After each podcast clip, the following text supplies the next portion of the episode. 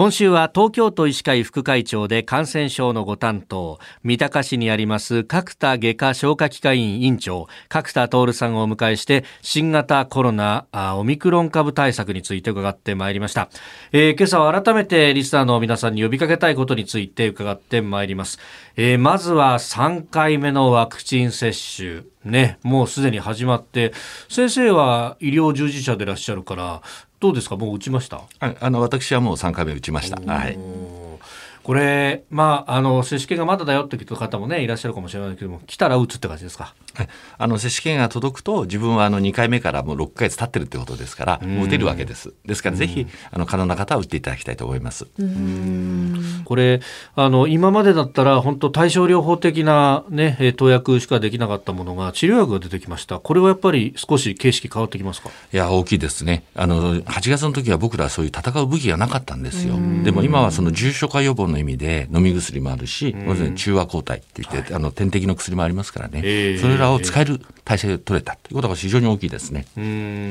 でこの重症化予防ができるってことは入院今までだったら入院しなきゃいけなかった人たちがその前で踏みとどまれる可能性が高くなるということですか？はい、あのそうです。あまあ今出てるモルヌプラビルはだいたい重症化の率を50%下げるって言いますからね。しっかりと使えばその半分の方で済む、重症化しないで済むということになりますね。うんそうするとまあこの先オミクロン株に入れ替わっていく、まあ感染者は増えるかもしれないけれども重症化率は低い。で、えー、さらに重症化を抑えていく手立てもあると。この辺全体で考えるとどうですか？戦っていくことは十分できますか？はいあの戦っていくことはあの十分できると思います。ただ、やっぱり感染者数が爆発的に増えるとこれはやっぱり立ち行かなくなってしまうのでやはり感染症対策の一番はかからないことなんですよね、はい、ですから予防が一番の重要な政策っていうことは変わりありません。その辺でやるべきことというのは？まあ、これも繰り返しになりますけど、はい、あの個人でいうと重症化予防の手洗いマスク換気あとは体調不良だったら、まあ、人と会わない出社しないということは重要ですしあの組織としてはやはりなるだけ不要不急な、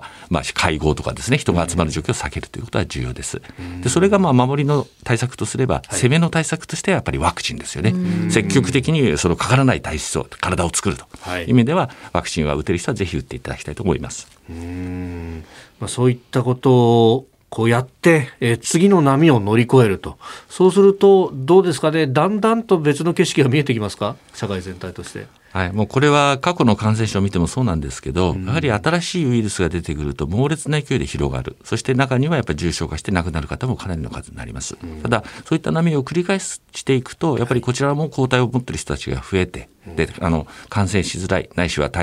重症化しづらいでいい人が増えますしまたウイルス自体も少し変わってきますから、やっぱりこの先この新型コロナウイルスも普通の風邪のウイルスの一つないしはインフルエンザ程度のワクチンあウイルスになってくるということが予想されます。うん。まあ、本当そこまでね、えー、もし行き着くことができればまあかつての日常が戻ってくるっていうことにもなっていくわけですかね。はい、もうやはりあの今の時今は大変、まあ、8月も大変でした。でこれからもしかしたらもっともう少し大変になってくる時期が来るかもしれません。でもここ乗り越えればですね、そういうところが見えてきますからぜひその場その場で社会の感染状況を意識しながら、それぞれのマスクとか社会活動を考えていただいてでただこれは続けなきゃいけないですよね学校も社会活動も。ですからそういった個人個人の意識のもとに社会全体が動くということが重要だと思いますね。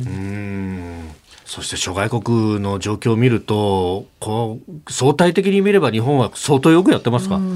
いやよくやってると思いますよ。やっぱりあの急速なワクチン接種率の上昇があってそして綺麗好きな性格まあ、国民気質、そしてまあ、マスクすること抵抗ないですよね。うん、とかやっぱり他者のことを考える、他人に移しちゃ困ると思って。とかねそういう気持ちってやっぱり日本人の、まあ、素晴らしいところじゃないですかね。まあそれもある意味武器の一つですか？いや武器の一つでしょう私は本当そう思いますね。えー、やっぱり習慣っていうかな生活習慣が感染予防対策になってると思いますね。うんえー、今週は東京都医師会副会長で感染症のご担当角田徹さんにお話を伺ってまいりました。なんかね最後の話ちょっと希望が見えてくるようなお話もありました。先生一週間どうもありがとうございました。ありがとうございました。